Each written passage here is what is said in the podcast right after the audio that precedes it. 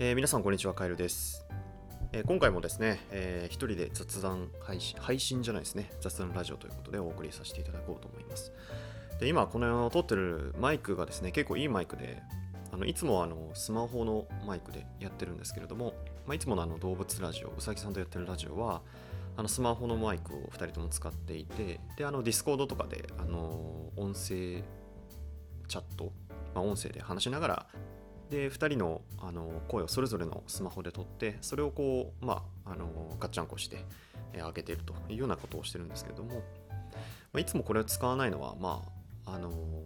人だけなんか音質が良くなってもアンバランスかなと思うので使ってないです。まああの正直どうですかね。最近あの音声配信アプリとかもかなり広がっていて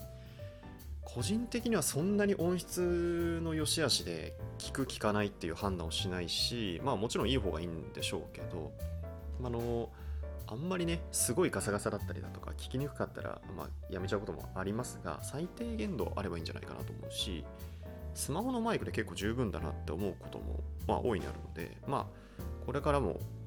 これでやってていくてかこのマイクじゃなくてスマホのマイクでやっていくんじゃないかなと思っていますがとてかあのこのマイク自体なんでこんなマイク持ってるかっていうとあの副業でナレーター始めようと思っていて思っているというかあの、ま、始めたんですけどでそれですごくいいあのマイクを買いました。えっと Zoom というメーカーのまあマイクっていうか、まあ、マイクもあの装備されているボイスレコーダーなんですけど、ま、これ非常によくって、あのーま、本当にマイクだけいいマイク買ってもですねあのパソコンにつなげるときにインターフェースとかが必要になってくるので、まあ、これだけだったら音質も良くてあのパッと撮れてでしかもなんかまああんまりねこれをプロが使ってるとは思えないんですけど、まあ、しっかりとこう、まあ、副業としてなんか YouTube のこのナレーションの動画とかね動画のナレーションとかねそういうのに使うレベルであれば問題ないぐらいのあのクオリティで撮れるので、まあこれおすすめですという。最近あの副業ナレーターあんまり、えっと、精力的にやれてないんですが、というのもなんかこう、まあ私生活も忙しくなってきて、まあ余裕がある時にやれればなと思っているというぐらいでやってるのに加えてですね、今ですね、私の目の前の、あの家の目の前にですね、あのマンションが建ってですね、で、しかもこの、何私のマンションの目の前に南側にマンションが建ちます。で北側にもですねマンションが建つという今すごい工事音がやばいんですね。工事音の、えーサンドイッチ状態なんですけど、まあそれでね全然取れなくて、まあこれきついまあちょっとこれ収まるまできついなと思ってはいるものの、えー収まる頃にはもしかしたら、えー次のマンションが、え東側に建てられる可能性もありますし、え私に子供ができて、えもう取るとか副業とかやってられる状態ではないかもしれないということで、まあ、どうなるか分かんないですけどね。まあ都合いい時にやりたいと思ってます。そういえばあの前回ですね、あのーラジオを一人で話しているラジオに、まあ、放送作家みたいな笑い声をつけるという試みをしましたがまあ本当にね 大失敗でしたね。もう真剣に本当にいいあのアイデアだなと思ったんですけどでやってみたら全然良くなかったですね。なんか本当怖くってなんか話している人の笑い声が聞こえるってなんかすごい奇妙で不思議な感覚に陥りましたがあれはね全然良くなかったですね。まあなんか少なくとも自分の声じゃないあれ結構ね笑い声取った時も自分の声じゃないっぽい笑い声をしてみたんですけどあんまりうまくいかなかったですね。せめてねうさぎさんの声とかもらってうさぎさんになんか5パターンぐらい笑い声ちょうだいよみたいなで始めてもよかったんですけどちょっとあの思い立ってすぐやりたかったんで自分のしか用意できなかったんですけどね。ちょっとあんまりまあ今後やるか分かんないですけど人の声でもちょっとねわざとらしすぎるっていう感じもあるんで、まあ、逆に言えばそのすごくわざとらしい方が面白いのかもと思って例えば今まさにあのワンダービジョンっていうあのマーベルのドラマでありましたけどシットコムっていうあの例えばフルハウスみたいな昔のあのなんか古き良きアメリカのなんつうのあのテレビショーみたいなそういう笑い声もハハハハハハみたいなねみんながこう笑っているような感じもやっても面白いかなと思ったんですけど、まあ、なんかアメリカっぽい喋り方っていうかねなんだろうねアメリカおいおいまた退屈なラジオが始まっちまったみたいなそういうななんつうのアメリカ小鳥のようにさえずるラジオだなんて俺の性には合わないのさみたいな。俺はレディー・ガガじゃないんでね。今大爆笑が起きてるんじゃないかなと思いましたが、えーまあ、こういうのもありかなというところですね、まあ、シットカムといえば、えー、話変えますけれどもワンダービジョン、えー、昨日おとといぐらいに最終話が上がりまして、えー、私も楽しみにしてたんですけれども、まあ、よもやああいう結末になるとはって感じでしたけどね。まあ、あんまりネタバレを言いたくないんであれですけれども、まあ、非常に次につながるような、の多分ね、ドクター・ストレンジ2につながってくる、なんかね、あの、これネタバレじゃないんですけど、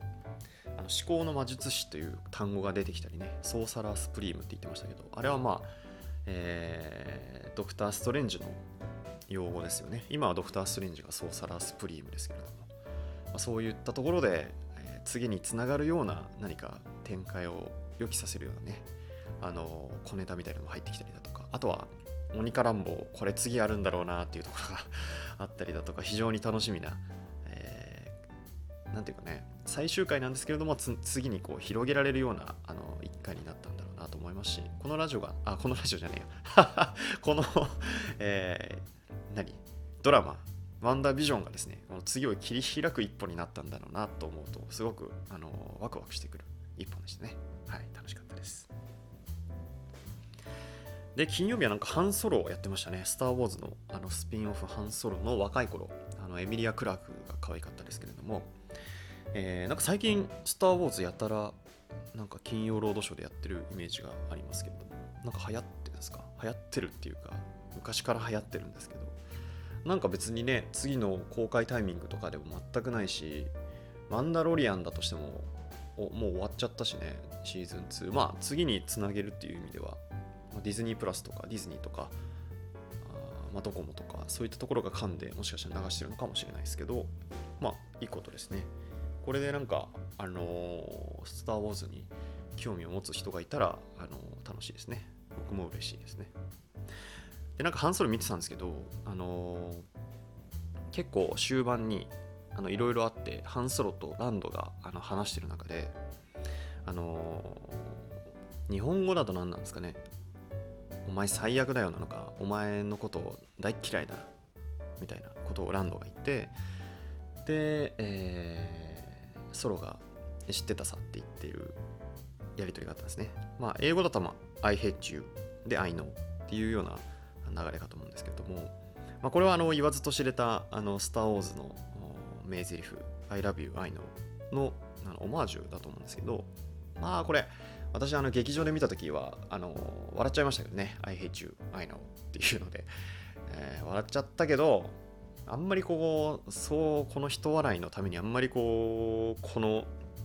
重みのある名台詞を使わないでほしいなとも思っちゃったりして、まあ、すげえめんどくさいあのオタクになっちゃったなと思ったんですけど。これもともとあの知ってる方は知ってると思いますけれどもあの知らない方はぜひあのスター・ウォーズエピソード5のあの帝国の逆襲見ていただければと思いますがあのハンソロっていうねあのクールガイとあのレイヤ姫あのルークの妹さんですね。でレイヤ姫がまああのまあ、なんだかんだって恋仲になってでハンソロがなんだかんだって帝国側に、えー、捕まっちゃってあのカーボナイトレートなんつうの急速冷凍人を急速冷凍させられてこう固まっちゃうみたいな刑に処されるっていう時に、